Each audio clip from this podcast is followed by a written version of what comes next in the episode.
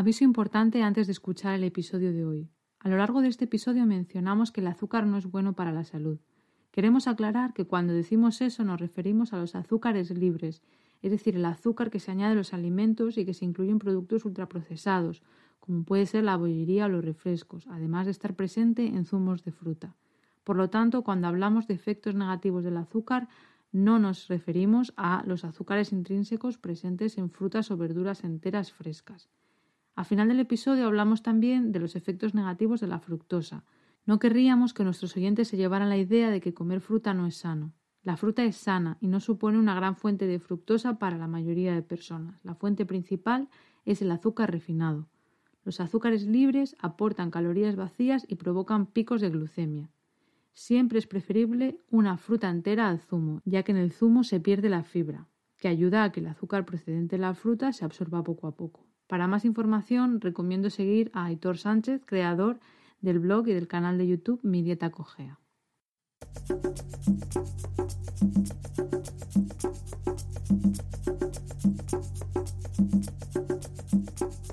Estás escuchando Mentes Covalentes, tu podcast de química y neurociencia, con Hugo Quintela y Clara García.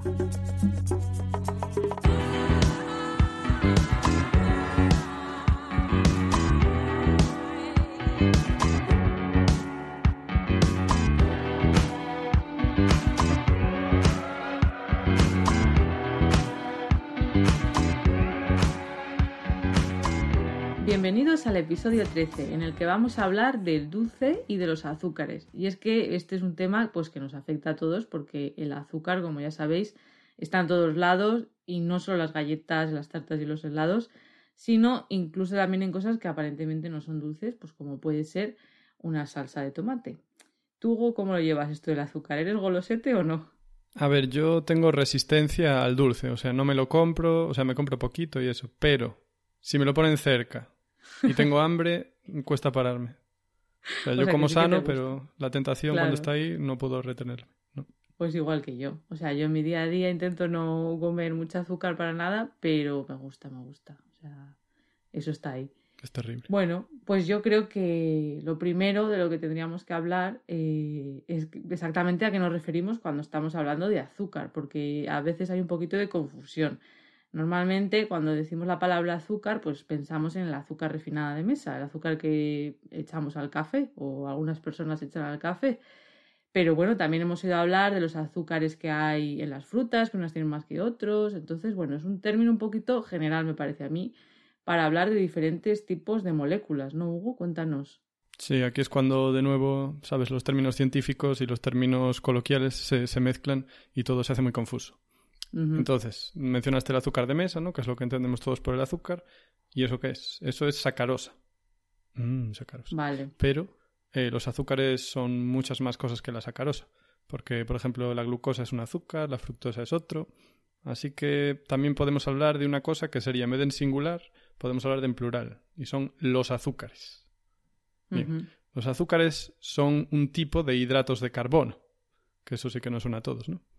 Y los hidratos de carbono están en las patatas, por ejemplo, el almidón de las patatas. Mm, patatas fritas. Sí, la pasta. también la pasta, efectivamente, el arroz. Vale. Pues esos son hidratos de carbono. ¿Y qué son los hidratos de carbono? Pues digamos que son cadenas carbonadas que luego tienen un montón de grupos hidroxilo o H, o sea, alcoholes. Y luego de vez en cuando tienen al grupo carbonilo por ahí, o sea, un doble enlace carbono-oxígeno. vale, por eso se llaman hidratos. Efectivamente. Lo que pasa es que además el nombre de hidratos de carbono está mal puesto. Para hacerlo todo más sencillo. Porque no es, o sea, no es hidrato porque no, porque no es H2O. Por eso. Claro. El problema es que los hidratos de carbono o carbohidratos, también llamados glúcidos, eh, complicado, se descubrieron en el siglo XIX. Y en el siglo XIX no podías ver la, bueno, la estructura de una molécula. Sabías cuántos átomos de cada cosa había, pero no sabías cómo se colocaban. Entonces, los químicos burros de aquel entonces vieron que em, la cantidad de átomos, la proporción, era C y luego H2O. Y todo esto N veces o X veces. Entonces dijeron, ah, pues esto es como si, ¿sabes? Mezclas agua con carbono y te salen hidratos de carbono. Vale, o sea, pero no me es un poco desafortunado porque no es tan sencillo que simplemente sea carbono más agua, digamos. Bueno, tampoco es que ellos pensaran eso, pero pensaban que se daba una reacción de hidratación y así es como se formaba. Y así pero se ha quedado el nombre hasta complejo. Hoy. Y Efectivamente. ya está. Aunque no se recomienda utilizar lo de hidratos de carbono. La verdad es que yo también lo uso cuando hablo de comida y eso, cuando hablo de química. Claro, yo lo he oído más en, hablando de nutrición. O sea, eh, hablando de química o una asignatura así, pues no. Hablas Mm. de glúcidos, proteínas. Efectivamente. Pero es verdad que cuando hablas de comida, muchas veces dices, ah, esto sí, los hidratos de carbono, ¿no? De los cereales y las patatas. Pues la pero nutrición nos ensucia el vocabulario con sus Con incorrecciones. nosotros, no, no, sé. no pasa. vale. Entonces, ¿qué dijimos hasta ahora? Azúcares son un tipo de hidratos de carbono. Mm, ¿Pero qué tipo? Porque eso, hay muchos tipos de hidratos de carbono. Entonces, los azúcares son monómeros y dímeros. Mm. Dímero. Monómeros y dímeros, o sea que están compuestos por una unidad o por dos. Vale. Vale. Bien. Entonces, el caso de la sacarosa, que es el azúcar de mesa, al que llamamos azúcar, el más famoso. Es un dímero y se llama sacarosa y está formado por glucosa, que es un monómero, unida a fructosa, que es otro monómero. Y claro, juntos obviamente hacen un dímero. Entonces, se enganchan el uno a otro con una reacción de condensación, o sea que liberan una molécula de agua y entonces forman estos dímeros. Luego tú te comes el azúcar normal, o sea, la sacarosa, y entonces en tu barriga, pues la separas en dos otra vez, en glucosa y fructosa. Y entonces tú lo que absorbes, pues es esa glucosa y esa fructosa, y de ahí sacas energía. Porque esto es muy importante de los azúcares y los hidratos de carbono. Para lo que valen principalmente es para darte energía. Aunque Vale. también tienen algunos función estructural. Pero eso ya son hidratos de carbono, no los azúcares. Vale, o sea que aunque, como es, la sacarosa esté formado por- está formada por glucosa y fructosa, eh, nuestro sistema digestivo, las enzimas, claro, la tienen que partir para que podamos luego aprovecharlo, ¿no? Sí, porque si no es eso- tontería. Hmm. Vale. Bien. Entonces, los hidratos de carbono se forman en realidad por cadenas de monómeros. O sea, tú juntas un montón de moleculitas de glucosa en fila, digamos, y luego también con ramificaciones. Y entonces así formas hidratos de carbono complejos, como por ejemplo el almidón. El almidón son Mm. como cadenas larguísimas, larguísimas, con un montón de, de glucosa. Y entonces a veces tienen ramificaciones, y entonces eso pues forma fibras. Y eso es lo que te comes en una patata mayormente. Qué rico. Y tiene bastante energía, claro, porque es mucha glucosa. Y la glucosa, por cierto, es, digamos, la moneda energética mm, de cambio más común en la naturaleza. Y de hecho es la sustancia natural orgánica más abundante en, ¿Ah, sí? en el planeta Tierra. Oh, no sabía yo eso. La glucosa, para que la gente se la imagine, tiene o sea, una forma como si fuera de pentágono, si dibujáramos, ¿no? ¿Es pentágono o hexágono? hexágono, No. hexágono. Hexágono, vale, Sí, me he liado. No, no pasa nada. Vale. Y son como hexágonos unidos. Sí, hexágonos unidos en fila, ¿no? Sí, Uno detrás ver, de otro, digamos. Entonces lo que ocurre es que mm, en teoría es una molécula lineal, ¿vale? Pero tú la pones en agua a pH neutro y entonces ella en sí misma acaba por eh, enrollarse en sí misma y hacer un anillo. ¿Sabes? También. Ah, Sí, se condensa y hace un, un anillo de, de seis miembros, como, como decías. Eso le pasa a todos o a prácticamente todos los azúcares de cinco o seis, bueno, formados por cinco o seis átomos de carbono. Porque esto todavía no lo dije. La glucosa está formada, y la fructosa también, son cadenitas de seis átomos de carbono. Entonces nos imaginamos esas cadenas de carbono con varios eh, grupos alcohol y después con un solo grupo carbonilo. Y en realidad este grupo carbonilo, digamos que es atacado por uno de los oxígenos y así es como se cicla la molécula. Dejaremos Vale. dibujitos en la descripción, como siempre. como que se enrollara, ¿no? Sí, se enrolla como una serpiente que se muerde la cola, sí. Eso. O un perro también cuando se muerde la cola. Exacto. Pues sí, Ah, ya sí, pondremos en... en las Podríamos decir que la boca de la serpiente sería el grupo H y, y la cola sería, pues eso, el carbonilo. Entonces la boca como que ataca al carbonilo. Un poco raro, pero... Qué bonita metáfora, sí. Analogía. Vale. Mm, Entonces, ¿qué dijimos? Bien, glucosa. Luego, eh, ¿dónde está presente la sacarosa? ¿no? Porque eso es importante, claro. Está, bueno, la sacarosa la forman... Claro, es que esto ya nos vamos a ciencia básica, ¿no? Pero la fotosíntesis, en realidad la glucosa se forma por fotosíntesis. Tú y yo no podemos hacer glucosa del CO2, nosotros tenemos que comérnosla para hacerla. Bueno, y en realidad también podemos transformar grasas en glucosa, bueno, cosas que nos comimos antes en glucosa, pero no podemos generarla así a lo loco. Entonces las plantas lo que hacen es usar la energía del sol para capturar el CO2 del aire y convertirlo en glucosa. Y ya a partir de ahí hacen movidas más complejas, como el almidón, por ejemplo. Vale. O sea que en realidad mm, tenemos que darnos cuenta que toda la energía que utilizamos es energía química y en realidad toda proviene del sol, o prácticamente toda. O sea, el sol le da a las plantas energía para que ellos hagan sus moleculitas, que luego tú y yo nos comemos, y luego igual nos come a nosotros un rinoceronte, bueno, un rinoceronte no, un león, y, Eso. y así sigue el ciclo, ¿no? Es Sí, hermoso. sí, o sea que se lo debemos todo al sol y a las plantas, básicamente. Vale, y luego hay otras familias de carbohidratos que nosotros no podemos digerir, como es la celulosa. Irónicamente, la celulosa también está formada por glucosa, pero nosotros no podemos digerirla. Es lo que llamamos fibra. Así que entra y sale, pues igual que como estaba. Bueno, más fea, pero... vale. Eh, entonces, bueno, solo para recordar que también tiene una función estructural los hidratos de carbono, porque la celulosa le, le da a las plantas, digamos, bueno, la estructura firme, ¿no? Para que tengan ahí un poquito de forma, porque si no, Claro, ¿qué, qué tienes? Un moco. Vale. Mm, Vale, está bien saberlo.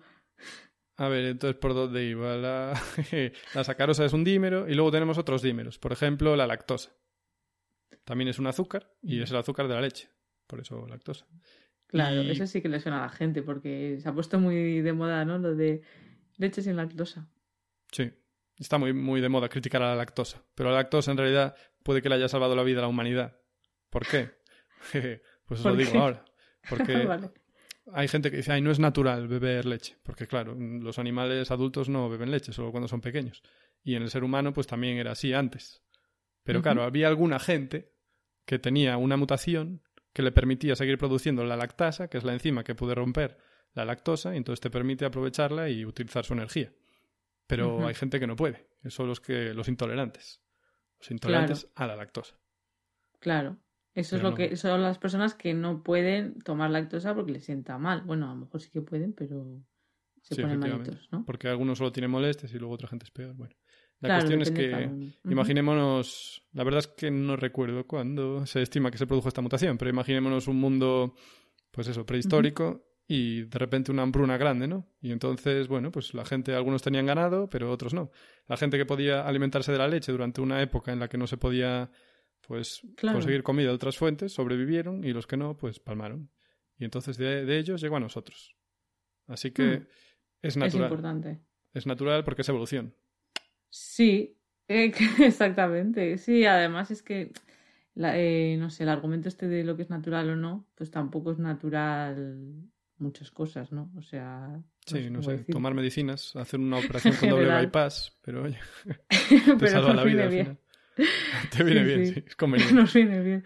Mm. Pero bueno, que luego depende de cada uno. Que... Y también depende de, creo que hay poblaciones, depende de la latitud, es más frecuente que haya más porcentaje de la población que ya no tiene la enzima lactasa, ¿es? ¿no? Entonces, bueno, depende y lo- cada uno tiene que ver si le sienta bien o le sienta mal. No, no, claro, pero- faltaría más. No vamos a obligar a nadie. Por Que es buena, es buena. es buena para todos.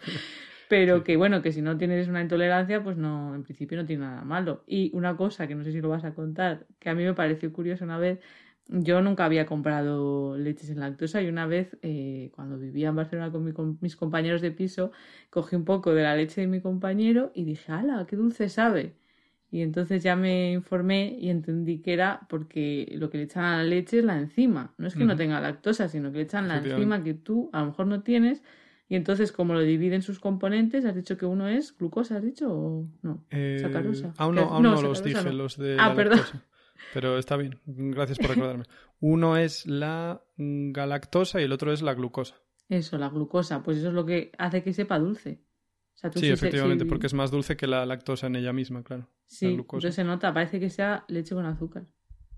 O sea que no está tan buena o qué? Demasiado Sí, sí, empalagosa. está rica. Bueno, o sea, tampoco Sí. como si fuera muchísimo azúcar, pero está más dulcita, sí se nota, sí. Pero es blanca. El la leche, leche, sí, la, sí. la leche sí, la leche es, no parece leche normal, pero cuando la pruebas notas que es más dulce que la leche normal, que no es sin lactosa. Esa es Yo mi no pequeña nunca. aportación. Gracias. Continúa, perdón. Gracias por darme paso de nuevo. Eh, entonces, me gustaría hacer un poco de hincapié en lo de ver, ¿sabes? Estas moléculas como un combustible. Entonces, os voy a hablar de kilocalorías. Oh, Chan, chan. Porque en la comida se habla normalmente de calorías, pero en realidad ya volvemos otra vez con la nutrición, que está todo mal, está todo al revés. Porque normalmente Bueno. hablan de calorías, pero cuando hablan de calorías son kilocalorías. Entonces ya me dirás tú, utilizar aquí una unidad física mm, diciendo que es mil veces menos de lo que es, ¿qué champuz es esta? Pero esto es la gente, esto, a ver, yo en defensa de los nutricionistas, esto la culpa no es de la nutrición, sino de que en el día a día hablamos como hablamos. Los nutricionistas bueno, igual es para hablar un poco de saliva, puede ser. En vez de decir kilocalorías, dices calorías. Ya, sí, sí, son, si vemos la tabla, pone K, cal, kilocalorías, ¿no? Sí, es verdad. Si pone cacal, está bien. Igual podríamos llamarlas cacal para acabar antes. no suena muy afortunado. Bien, la cuestión es que, por ejemplo, un gramo de glucosa contiene una energía almacenada de 3,75 calorías por gramo. ¿Qué tal te suena eso? Parece correcto. la cuestión es que es mucha energía si lo piensas, ¿vale? Porque una kilocaloría es la energía necesaria para aumentar la temperatura de un litro de agua en un grado. Con un gramo de eh, glucosa puedes calentar 3,75 litros de agua un grado. Eso es, muchísimo. Con un solo gramo, estamos locos. Muchísima energía. Sí, sí, sí, desde luego. Pero tampoco es para tanto, porque si por ejemplo miramos la energía de las grasas, de los triglicéridos, tienen 9 kilocalorías por gramo. O sea que calientas 9 litrazos de agua. Muchísimo. Mucho más. Y luego si miramos ya, la gasolina tiene entre 10 y 11,5 kilocalorías por gramo. Wow. Una locura. Claro, pero la gasolina no te la comes. Claro, eh, pero es para, para que veamos el paralelismo de por qué tiene la gasolina más energía, ¿no? Bueno, en realidad mm. lo estamos mirando por gramo, ¿vale? Lo cual es un poco de zopenco porque lo que importaría sería por moléculas o por mol de moléculas. No se dice por molécula, pero por mol. El mol es un número ah. muy elevado de moléculas, ¿vale? Entonces normalmente se habla kilocalorías por mol. Pero para hacer esto más, bueno, más así más entendible, pues lo digo por gramo. Entonces, podríamos decir, viendo estas cifras, la gasolina en realidad tiene mucha más energía porque está todavía todo por oxidar. Si nos acordamos de los últimos capítulos, eh, la gasolina son cadenas de carbonadas que solo tienen carbono e hidrógeno, nada más. Y también podemos recordar que la oxidación consiste en ganar oxígenos. Así que como la glucosa ya tiene bastantes oxígenos, hay menos por ah. ganar ahí, ¿sabes? Ya está medio oxidada comparada con la ah. gasolina. Entonces de ahí sacas, digamos, menos energía. Las grasas eran cadenas muy largas y luego tenían una cabeza polar que ya tenía un grupo hidroxilo. Eh, perdón, carboxilo. Que eso ya está más oxidado, no se puede. Pero bueno, como son cadenas muy largas, también tienen mucha energía todavía, tienen muchos oxígenos por ganar. Y por eso tienen eh, almacenada tanta energía. En el resto de carbonos, claro, de átomos de carbono. Y claro, pues eso, la glucosa, pues como tiene menos carbonos y ya hay varios oxígenos, pues oye. Pero lo bueno de la glucosa es que es soluble en agua. Por eso la utilizamos para energía inmediata. Las grasas no son solubles en agua y entonces hay que movilizarlas, digamos. O sea, hay que... Mm. Ahí el cuerpo tiene que movilizarlas, sacarlas de donde están guardadas, romperlas por aquí, por allá. Entonces es un proceso mucho más largo. Entonces, por eso la glucosa es energía inmediata y las grasas pues son energía para con la calma. Para después, para después de cuando llevas una hora corriendo ya, a lo mejor empiezas a, utilizar grasa. Exacto. Entonces luego la glucosa en los... Antes hablé del almidón, que ahí es como almacenan las plantas glucosa en cadenas largas, pero en los animales se almacena glucógeno, que es parecido, pero no es igual. Pero bueno, tampoco sí, es equivalente. Sí, es equivalente. Tiene menos ramificaciones y nosotros no tenemos... O sea, comparado con una patata, ¿sabes? Una planta de patata, que la planta en total pesa, yo qué sé, 5... Uh, me voy a meter aquí en un general. Digamos un kilo, ¿vale? Imagínate una patata que pesa un kilo, una planta entera. Ah, una pues, planta entera. Claro, del peso entero de la planta, casi todo es energía almacenada en la patata, en el almidón. Claro, comparado con eso, nosotros no almacenamos una porquería. Nosotros almacenamos, pues creo que eran 700 gramos o así, de glucógeno. Mm. Entonces eso es lo que más rapidito, como quien dice. O sea, si haces ejercicio intenso, entonces ya empiezas a movilizar grasa. Bien. Vale, perfecto. Mm, ¿Qué más tenía yo? Pues, por ejemplo, ¿dónde está la glucosa? La glucosa está, pues, sobre todo en frutitas, en plantas, y la fructosa igual, también se encuentra en la miel. Bueno, por último, otro disacárido también es la maltosa, que es el azúcar de Malta, que es el que está en la cerveza. Mmm, cerveza. Mm. Y ahí lo vamos a dejar, yo creo, en cuanto a azucarillos y cosas así. Luego ya me centraré más en el azúcar de mesa. Pero ahora con esto te doy el paso a ti o te lo devuelvo. Ah, pues, pues perfecto. Muchas gracias por contarnos un poco los azúcares. ¿Cuántos a ti por Escucharme. Pues yo de lo que quería hablar es un poco, como siempre, ¿no? De la parte de neurociencia, del cerebro. Entonces, bueno, a ver cómo reacciona nuestro cerebro cuando comemos algo dulce, porque está claro que a, no a todo el mundo le gusta el dulce, pero vamos, a la mayoría de las personas nos gusta. Entonces, ¿qué pasa cuando probamos algo dulce, no? Pues bueno, el sabor se transmite desde las papilas gustativas que tenemos en la lengua hasta la corteza cerebral de nuestro cerebro, pasando antes por el tronco, el tronco del encéfalo y el tálamo, que están como más, bueno, pues eso, más abajo de la corteza, la profundidad del cerebro. Y algo importante de darnos cuenta es que los receptores del gusto de la lengua responden a tipos concretos de sabores que están asociados a un valor hedónico, de placer, de cómo mm. de placentero nos resulta algo. Valor hedónico. Y eso, sí, valor hedónico es como se llama en, investigación, lo llaman, ¿no? De cómo de placentero, ¿sabes? Y esto es algo que no nos pasa con la vista o el oído. O sea, tú ves el color azul y no dices, guau, me encanta, ¿no? Qué hedónico. Qué hedónico. Oyes la nota la, es el conjunto de, de, una escena o de una música. En cambio, con los sabores sí que puedes probar algo dulce, ¿no? Mm, chupar el azúcar de mesa y decir, guau, qué rico está. Mm. Entonces, eso, tenemos receptores en, en la lengua que responden a moléculas concretas. ¿Vale? Esa es la, la diferencia. Entonces detectan estas moléculas químicas que corresponden a cada uno de los sabores básicos, que bueno, tradicionalmente han sido el salado, el dulce, el ácido y el amargo, ¿no? Como todos sabemos, y luego está lo del umami, que ese ha sido reconocido más tarde, pero bueno, ahí está. Hubo una campaña muy grande en change.org para que lo reconocieran. No, no. ¿Te imaginas? Por favor. Y algo que muchas veces habremos visto, a lo mejor en el cole o bueno, en diferentes sitios, es lo típico del mapa este de la lengua, que aquí se reconoce el dulce, aquí el amargo. Bueno, pues parece ser que todo esto es un mito. Que sí, en su día se pensó que era así y, ya pues no sé, nos lo aprendimos así, pero no. Joder, como qué mal, ¿no? Ya, pues como tantas otras cosas. Joder, pero eso es muy garrafal, no sé. No se me ocurre otro ejemplo así tan malo. Bueno, seguro que hay más. Pues muchísimo, sí.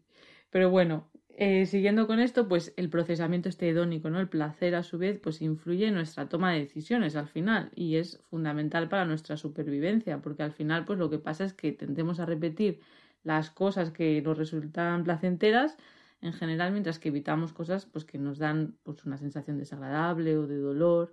Entonces, claro, cuando probamos algo dulce, esos receptores del sabor dulce pues nos ayudan a seleccionar energía, esa, perdón, comida rica en energía, como tú contabas antes, ¿no? Mm, cierto. Que es bastante rico en energía y algo, es algo que, bueno, pues en su día pues sería bueno para nosotros saber qué alimentos comer que nos dieran esa energía que necesitamos. En cambio, si comemos algo amargo, pues eso puede significar que tiene, tiene algo tóxico, algo venenoso, el sabor así más ácido, agrio, pues puede ser que esté algo en mal estado, no siempre, porque si te tomas un limón, pues no está en mal estado, pero por ejemplo, la leche si se pone mala, está ácida.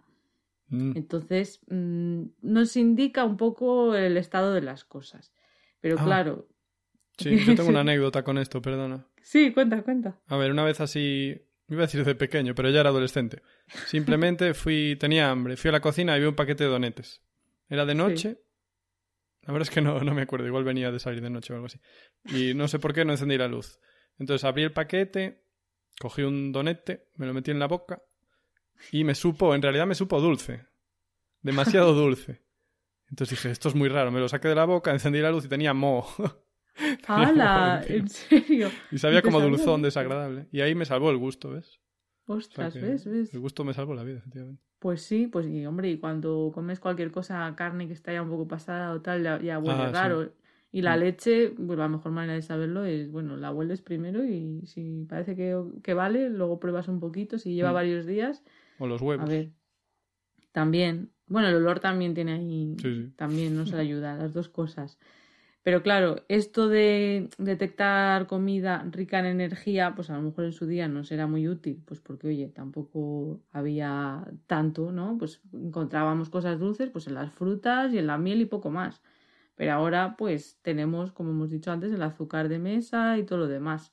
Así que me gustaría, Hugo, que para no perder las buenas costumbres, nos hicieras un recorrido histórico. No ah, sé, a ver qué tienes, es claro, que contarnos, porque claro, es eso, ahora tenemos azúcar, pero esto no fue siempre así, azúcar de mesa, ¿no? La sacarosa, a ver qué, cómo ha ido esto cambiando a lo largo de la historia. A ver, pues eh, no por poco esperado es menos interesante esta pregunta. Antiguamente el azúcar se sacaba bien de la caña de azúcar, que es lo que más lo petó durante casi todo el tiempo, incluido ahora. Pero también, bueno, antes las fuentes más directas eran la miel, como dijiste, o también el maná, ¿cómo te quedas? El mm, maná sale de la corteza de los árboles, de algunos tipos de fresno y también del tamarisco. Y también se sacaba, por ejemplo, incluso a día de hoy, en Canadá, de, de los arces, pues les hacen el sangrado, ¿no? De la mm. savia. Dejan que salga savia y esa savia tiene un montón de, azúcar. Y entonces así... Claro, el sirope de arce, Efectivamente, así lo recolectan. Pero, por ejemplo, el maná pues también cristaliza, entonces es sólido y tiene una cantidad muy grande de sacarosa, que es el azúcar de mesa, no lo olvidemos. Pero bueno, entonces el rey en realidad del azúcar ha sido prácticamente desde siempre la caña, o sea, el azúcar de caña. Y se estima que se conoció desde hace unos incluso 9.000 años, que originalmente la planta es de la Polinesia. Y entonces se fue llevando, digamos, de islita en islita, se fue plantando en otros sitios y se enteraron los indios y entonces lo utilizaron para el comercio. Y esto fue pues como hace 2500, bueno, en el 2500 antes de Cristo, quiero decir. Vale. Vale, entonces de la India pasó a China porque eran vecinas y China, bueno, la verdad es que China lo petó siempre y ahora lo está volviendo a petar en el sentido de, de ser avanzado científicamente ¿no? y comercialmente. Sí. Y entonces los chinos también pues lo cultivaron. Entonces, entre la China y la India, ¿a dónde pasó? Pues a Persia, que era lo que estaba ahí más cerca. Y bueno, a través de comercio también al final acabó pues en el Imperio Romano, se acabó conociendo, los griegos también, pero plantar se plantaba sobre todo en zonas así cálidas, ¿no? Porque es donde se daba mejor la caña de azúcar. Vale. La técnica de refinado, bueno, era primitiva, era como cristalizarlo nada más, ¿sabes? Dejar, sacarle el jugo y dejar que, pues que se formaran como cristalitos, o bueno, lo, lo más, lo más buenamente que podían, porque normalmente los cristales se forman cuando algo es bastante puro. Entonces lo que sacaban por entonces era más bien más parecido al azúcar moreno, ¿no? Que el azúcar blanco de hoy en día. Pero a mí me gusta más el azúcar moreno. No sé, ahora yo es que como no... no cocino nunca ni con, ninguno de los dos, entonces no sé. Ya, no, yo tampoco, pero si tengo que elegir, prefiero, me gusta más el sabor, no sé por qué. Vale.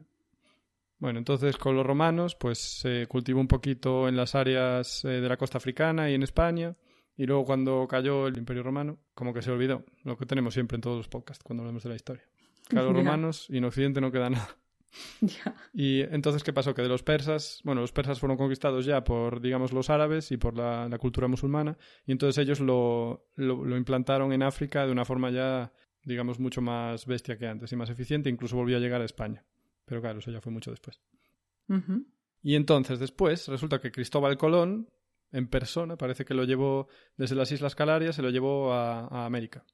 Y lo ¿Ah, plantó por primera vez en Santo Domingo. Y ahí es mm. donde los cultivos se dieron con una eficiencia tremenda. O sea, que se daba muy bien allí, vamos, crecía genial la caña de azúcar. Y lo malo que tiene esto, que es bastante malo, es que fomentó el uso de mano de obra esclava. Así que los barcos salían de Europa, pasaban por África, secuestraban esclavos, eh, los llevaban allá y luego volvían cargados con azúcar. Y así se hacía el ciclo. Y bueno, con estas colonias fue donde realmente empezó a utilizarse mayoritariamente en Europa el azúcar. Ya, a partir de esto, de llevarlo allí. Y también la demanda aumentó mucho por el tema de la introducción del cacao y el café y el té. Porque eran todo bebidas amargas y mm. la gente estaba en plan, ¡ay, qué amargo es esto! Pero claro, luego le ponías azúcar y maravilloso, como sabemos todos. que también contribuyó, claro, a, Al esclavismo. a esclavizar a las personas, claro. todo está relacionado.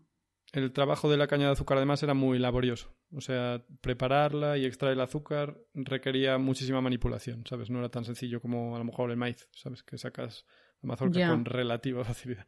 Esto requería mucha manipulación. Y además había que hacerlo rápido después de cortarlo porque si no se pudría rápidamente la planta. Así que no tan óptimo.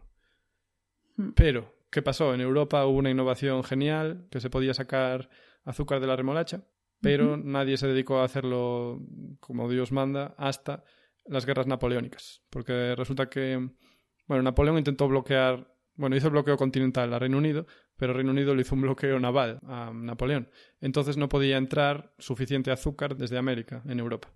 Entonces ah. se sabía que se podía sacar, bueno, no lo dije aún, pero no es la remolacha roja de la que se saca el azúcar, es la remolacha ah. de azúcar, la remolacha dulce, que es blanca. Dejadnos un vídeo en la descripción de cómo es, de un agricultor vasco. Y si ves la maquinaria que utiliza, flipas. Sí. Mola un montón. Sí, es, o sea, es un camión enorme. Es como si fueran patatas. Es una. O sea, la remolacha dulce, ya sabemos, está debajo de la tierra. Y entonces arranca la planta, corta lo que sobra, y mete lo que es el bulbo, lo mete en un saco, medio limpio ya de tierra y de hojas. Es increíble lo que avanza la técnica. Si Napoleón hubiera tenido eso.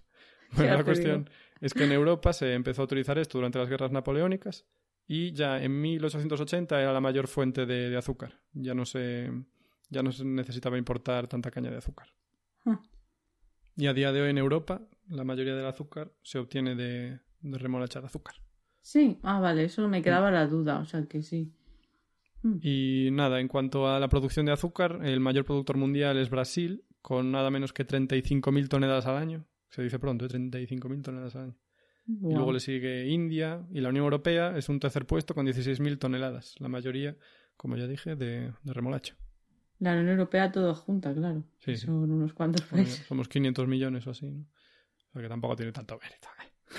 bueno, aunque la India, la India también son mil millones. ¿no? Bueno, claro, son países grandes, la India, Brasil. Pero Brasil tiene más mérito, la verdad. 35 mil millones de toneladas. Una pasada. Campeón mundial.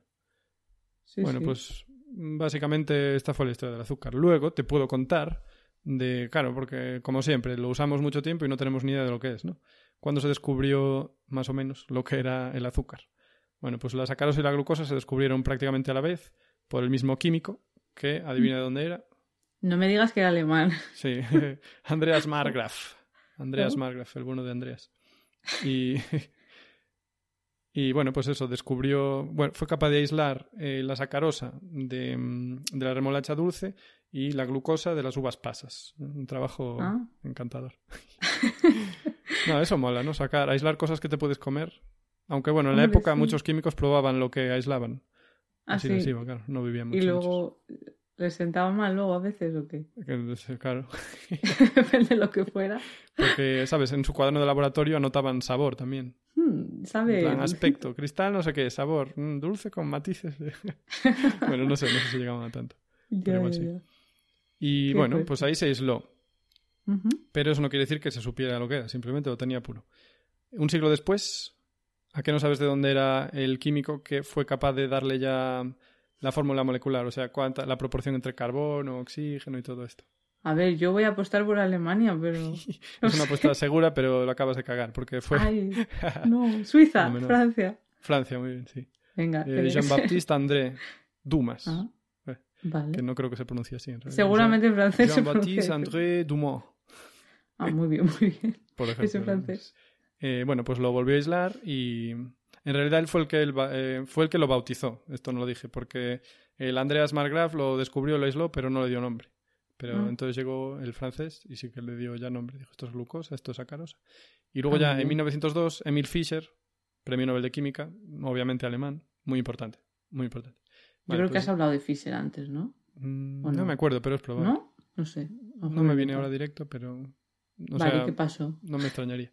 Eh, que bueno, que por fin fue capaz de descifrar la estructura, ¿no? De saber cómo se ordenaban los átomos en el espacio, saber qué hacían estos eh, estas cadenas que se enrollaban, bueno, que se enrollaban, que se ciclaban. Y además creó eh, las llamadas proyecciones de, de Fisher, ¿vale? Que era una forma de representar las moléculas de forma que fuera muy intuitiva y que se siguen usando hoy en día. Ah, vale. Esta forma de representar. O sea que sí, cuando, como las, cuando las dibujamos en clase de química, ¿eso se lo inventó él o no? Mm, más bien en biología. En biología. En química no se usan tanto. Pero bueno, cuando se ah. habla de azúcares sí, sí se usan también. Mm, se aplica más fácil a azúcares. Para otras moléculas no vienen tan bien, pero para azúcares son más intuitivas. ¿Pero qué tiene de especial? bueno, que las dibuja como en un plano, ¿sabes? Normalmente en química orgánica dibujas como en zigzag pero las pone como en otra ah, perspectiva. Las pajaritas esas. Las pajaritas. Uh, puede ser. Si hablas de, disacáridos, igual sé de lo que estás hablando. Si no... no sé, a lo mejor. O sea, yo me acuerdo de dibujar moléculas, pero no sé si eran bachilleratos, es que hace bastante tiempo. Ah, tú estás hablando de dibujar eh, hexágonos, ¿no? Eh, la, la, formación de silla y la de bote, puede ser. Por eso las Puede ser eso. Pero claro, pero en biología sí que dibujabas pues todo planito, como visto desde arriba, me lo imagino yo. Hmm, una mentira gordísima, pero bueno. Pero intuitiva, está bien. Claro, es que habría que verlo luego en, en perspectiva ahí, ¿no? En 3D. Claro, no, es que se representan como hexágonos, pero en realidad no están planas, ¿sabes? Cuando hay un hexágono se digamos que ah. se flexiona y entonces hace como un mm. piquito para arriba, otro piquito para abajo. Y eso igual son las pensé que eso igual eran las pajaritas que decías.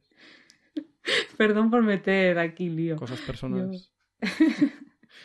vale, vale. O sea que Fisher mm, implantó esta manera de representarlas, ¿no? Vale, ¿Y, qué más? ¿Ya está? ¿O alguna pues cosa sí, más? me parece poco. me parece muy bien, me parece súper interesante. Fisher era muy listo. Y sí, yo ya acabé con mi parte entonces de, bueno, pues... sacaros y todo esto. Muy bien, pues nada, mm, ahora ya tenemos nuestro azúcar y no le damos mayor importancia, pero fijaros todo el recorrido, ¿no? Hasta llegar a nuestras mesas, que bueno, pues antes no, no era algo que tuvieran. Yo me pregunto, antiguamente, ¿no? Mm, cierto, esto no lo comenté aún. Claro, el azúcar fue la inmensa mayoría del tiempo cosa de ricos. Claro. Y en la época de los árabes eh, era tan de ricos que en realidad se usaba más bien para mm, medicinas. ¿La época de los árabes en España te refieres? Bueno, no expliqué mucho, la verdad. O sea, no, no fui muy explícito. Me refiero, pues, digamos, del mil... del mil al mil trescientos, digamos. O sea, cuando eh, la cultura musulmana, digamos que lo petaba en ciencia, ¿no? Y sí, la época de Al-Ándalus. Ah, pues, vale, vale. En esa época, cuando ellos habían expandido la caña de azúcar por el norte de África y por España, pues ahí todavía era, digamos, utilizado sobre todo para usos medicinales, que en realidad no, pero ellos creían que sí, ¿sabes? Vale. Me refiero, te dolía la barriga y decía, toma azúcar, y ya está. Bueno, como la homeopatía un poco, ¿no? Pero bueno, también sí que se utilizaba para endulzar cosas, ¿eh? Pero como era muy caro, también se creía que tenía poderes medicinales. Yo había leído que también como especia exótica al principio se empezó a comercializar en Europa, lo veían como una especia... Sí, sí. Lo que pasa, sí, yo también vi que lo definían como especia, pero es como una definición rara, ¿no? ¿Qué quiere decir? Definir algo como especia es una que se lo echas a algo mientras lo cocinas. Ya, ya, la verdad es que, es un poco... Y claro, luego empezaron a hacer postres. Pero bueno, la gente pobre en la época esto de Al-Ándalus, si querían dulces se comían dátiles, ¿sabes? No... Claro, no claro, eso, no sí, azúcar. Los dátiles mm, están, vamos, muy dulces. Están ricos también. Están ricos, están ricos. Pues muy interesante. Yo voy a seguir hablando del cerebro, si te parece. ya hemos visto, mm. claro, ya hemos visto un poco cómo llega, ¿no? Desde las papilas gustativas, lo que hemos dicho, que tienen receptores para los diferentes sabores, hasta la corteza cerebral.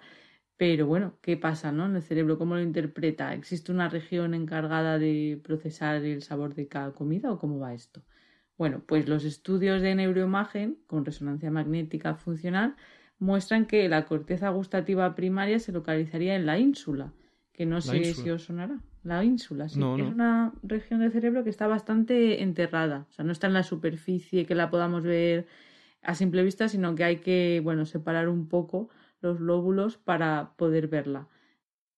Perdón, que me estoy dispersando un poco. Entonces es ambos la ínsula y la corteza también, ¿o no? Corteza no. Sí, también. O sea, claro, al final nada está localizado en un único sitio del cerebro.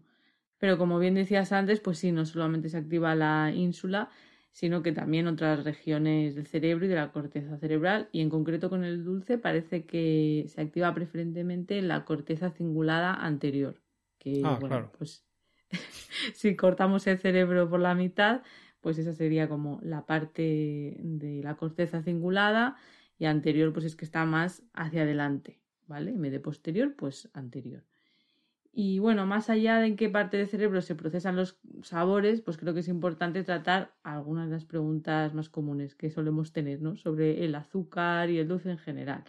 Y es que, claro, pues a muchas personas nos resulta un poco difícil resistirnos a una galleta, a una tarta, al chocolate. Entonces hay gente que incluso habla del azúcar como si fuera una droga. Entonces podríamos preguntarnos si ¿Se puede considerar una droga o no? Hombre, a mí me parece una palabra un poco fuerte, ¿no? Yo creo que, que no. A ver qué dice la ciencia. Eso, ¿qué dice la ciencia, por lo menos de la parte de la adicción? Porque es verdad que hay algunas cosas en común entre el consumo de drogas, drogas como podríamos hablar incluyendo al alcohol y la nicotina, pero bueno, mm. drogas y el consumo de azúcar, como pues lo de que aumente la tolerancia con el tiempo, que eso de hecho lo hablamos en el capítulo del café, ¿no? Creo que lo contaste tú, que bueno, pues luego pues va habiendo un cambio en los receptores y entonces pues necesitas más café para notar el mismo efecto, para estar normal. A lo mejor pues con el azúcar pues al final llega un momento en que no te sabe muy dulce. De hecho yo desde que dejé de tomar mm, azúcar ya el chocolate normal este de con leche 50% cacao no puedo comer porque me sabe dulcísimo y antes... Ay, sí. Sí, sí. Ah, porque yo tampoco lo como. Ahora que estoy Ahora en el trabajo mis compañeros traen bastante azúcar, o sea, chocolate. Ah, y me molesta claro. porque no puedo evitar comérmelo cuando tengo hambre. Pero, no sé, hubo épocas que no comía casi nada y no... Vamos, no noto No. tan dulce el chocolate con leche. No. No, sé. Yo no puedo. Yo ya me he acostumbrado al del 80 y algo por ciento para arriba de cacao y. ¿Para arriba? Ya, hombre. Pero qué amargor. Bueno, a ver, o- 80-85, más o menos. Tampoco- qué amargor. Pero bueno, eh, otras cosas, vamos a hablar así. Mm, ¿Qué, qué es una adicción? No, pues mm, depende, ¿no? Porque hay muchos tipos de adicción, pero tres componentes principales serían, en primer lugar, los atracones, que consistiría pues en una escalada en el consumo. Normalmente to- tomar mucho, ¿no? En poco tiempo. Sí, y a menudo- impulsivo. Sí, más impulsivo y, y suele ser también, pues después de haber estado un tiempo sin tomar lo que fuera, ¿no? De consumir esa droga de manera voluntaria o obligada. Ese es uno de, los puntos. Otro sería la abstinencia, que consiste en tener ese malestar cuando la sustancia no está disponible. Te pones un poco nervioso, tienes ansiedad o incluso síntomas depresivos. Y el tercero, eh, no digo que sean los únicos, pero bueno, el tercero sería el deseo intenso de esa sustancia, que es lo que en inglés se conoce como craving, que genera pues una enorme anticipación, ¿no? Que es como que, ay, no, necesito, lo quiero. Y suele ir acompañado de una gran motivación para conseguirlo. O sea, que si hace falta hacer un esfuerzo por ir a un sitio lejano a conseguir eso que necesitas, lo haces, ¿no? Los atracones, la abstinencia y el deseo intenso. Bueno, pues eso también puede pasar con el azúcar. Así que bueno, en resumen, esto de la adicción tiene que ver bastante con la pérdida de control y con una dependencia.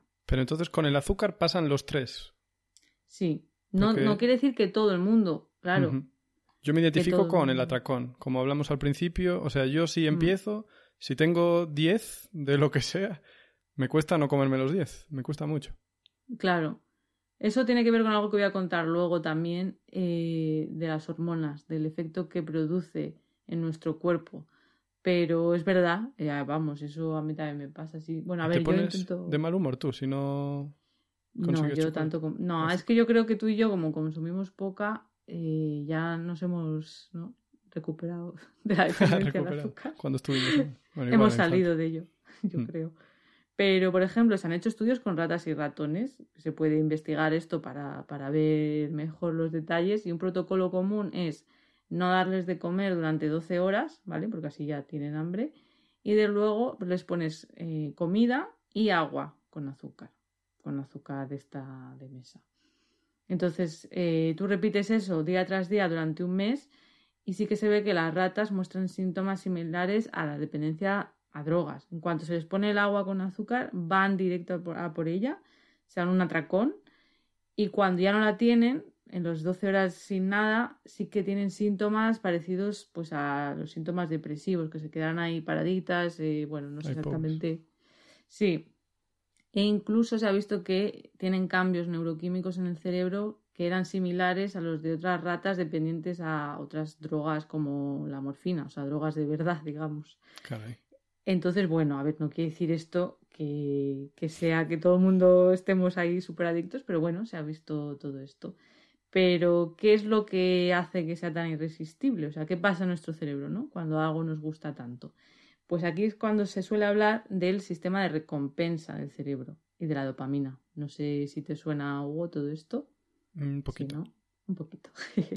pues el sistema de recompensa del cerebro no es que sea una área concreta, ¿no? Hay, hay un punto del cerebro que digas, aquí está la recompensa, ¿no? Sino que, bueno, es un conjunto de, de áreas que se comunican entre sí y suelen responder eso, a cosas que nos resultan placenteras, no solo al dulce, sino que, bueno, pues a más tipos de comida, a ganar dinero, a socializar, escuchar tu música preferida, al sexo, a drogas como hemos visto antes. Entre estas regiones, pues destaca el, el núcleo accumbens, que está ahí bien enterradito en el cerebro, en la profundidad, pero ya digo que es, pues, es un conjunto de regiones. E incluso, pues, aprender palabras por ti mismo te puede producir placer y que se active. venga. Sí, sí, sí. De hecho, esto, bueno, hubo una anécdota de un compañero de mi laboratorio y amigo, Pablo Ripollés, que publicó junto a otros colaboradores un estudio sobre este tema de cómo aprender palabras por ti mismo Mm. en un idioma extranjero cuando las deduces por contexto, que no es que te den una lista de vocabulario, sino que dices, ah, vale, ahora entiendo. Te produce ese, ese ajá, ¿no? El momento de, ay, me he dado cuenta. Y esto te produce una recompensa y se activa justamente, pues eso, el núcleo accumbens.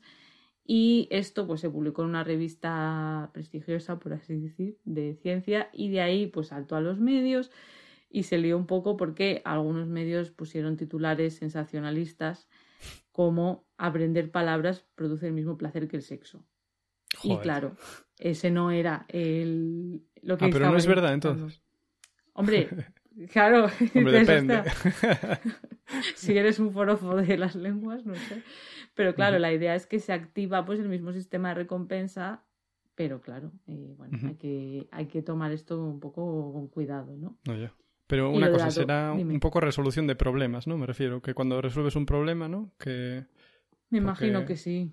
Claro, a mí hmm. me pasa, y de hecho lo de las palabras, en el fondo veo por dónde vas, porque últimamente estoy leyendo en alemán más que antes, y de vez en cuando entiendo también una palabra porque se repite muchas veces, y la ves en dos contextos y dices, ¡ah! Exacto. o sea que era eso. Claro, es como, yo creo que también eso, darte cuenta de que lo er, eres capaz de resolverlo tú solo. Si será, no solo serán palabras, serán, pues eso, problemas en general, que tú llegas a la conclusión y eso también hace normalmente cuando tú liberas dopamina, también eso va a hacer, que es lo que iba a hablar ahora también de la dopamina, que es un neurotransmisor implicado en todo esto del sistema de recompensa, además de otras funciones, también va a hacer eso que te acuerdes más de esa palabra, que una que a lo mejor te dan en la lista y la memorizas, pero no va unida a esa sensación de, ah, amigo, ¿sabes? Qué bonito, porque lo dijiste tú solo. Exacto. Entonces, bueno, lo de la dopamina se ha hablado mucho, pero bueno, también a veces exagera.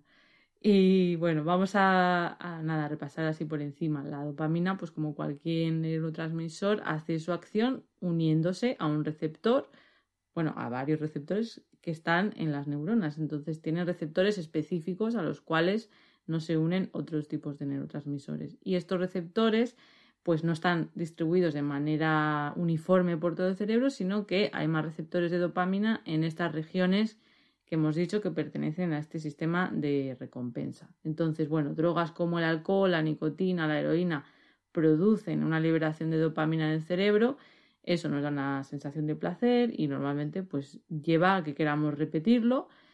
Y de ahí pues que luego comience normalmente, no siempre, pero normalmente una adicción, depende, evidentemente. Pero eh, es más complicado que esto, porque las adicciones no se pueden reducir simplemente a, a neurotransmisores, hay, hay muchos más factores.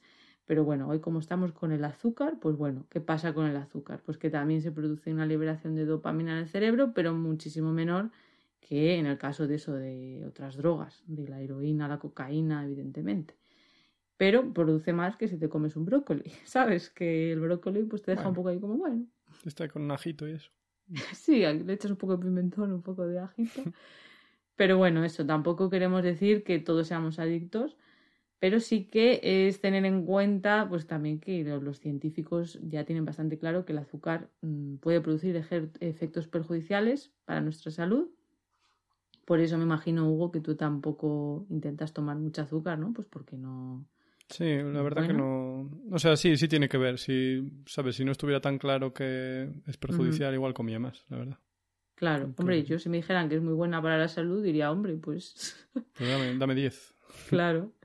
Pero los estudios muestran que por lo menos la fructosa, mm, que hemos hablado antes, tú has hablado de ella, eh, da lugar a una serie de procesos que contribuyen a toxicidad hepática de manera similar al alcohol. O sea, eh, se metaboliza en el hígado y bueno, pues eso pues da lugar a, daño en el hígado. Supongo que si tomas un poquito, pues no, pasa nada, pero bueno, y si tomas mucho mm, todos los días, pues oye, a largo plazo se notan los efectos. Oh, y luego, pues los estudios también muestran que un consumo excesivo de azúcar da lugar a enfermedades relacionadas con el síndrome metabólico, pues la hipertensión, la resistencia a la insulina, la diabetes y además por cómo actúa nuestro metabolismo, pues es fácil abusar del azúcar, que es lo que tú decías antes, de que cuando te tomas una galleta o lo que sea, ¿no? Ya no puedes tomar solo uno.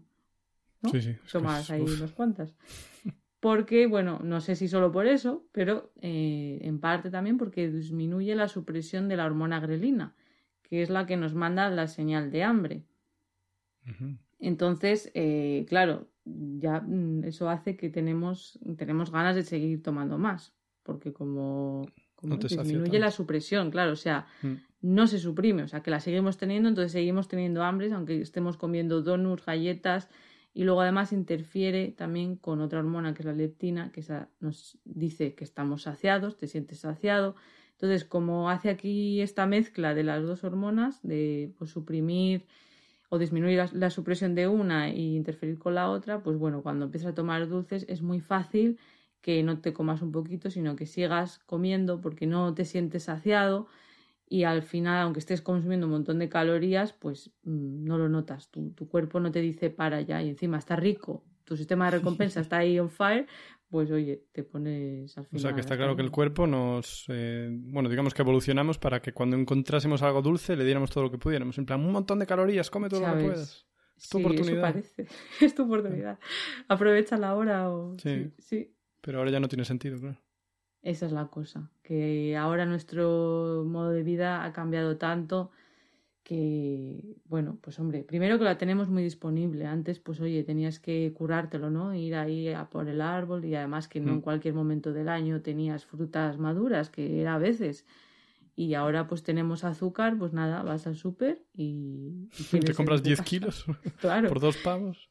Eso, la disponibilidad, más que tenemos un estilo de vida mucho más sedentario, ¿no? Mucha gente trabajamos sentados casi todo el día. Hay gente que no, pero entonces, bueno, hay que tener cuidadito.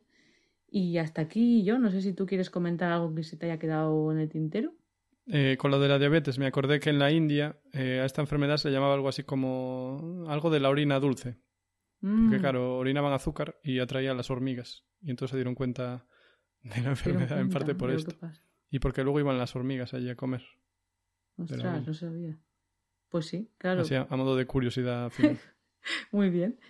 Pues yo creo que hasta aquí el episodio de hoy y como siempre pues las notas las encontraréis en nuestra web de Podcastidae, que es la red de podcast a la que pertenecemos y ahí estarán todas las referencias y si queréis ayudarnos pues podéis darle al botón de suscribirse desde vuestro reproductor preferido de podcast, también darle a me gusta, dejarnos comentarios que siempre nos gusta leeros y también os podéis seguir en redes. En Twitter estamos como arroba cobalmentes y en Instagram y en Facebook como mentes covalentes.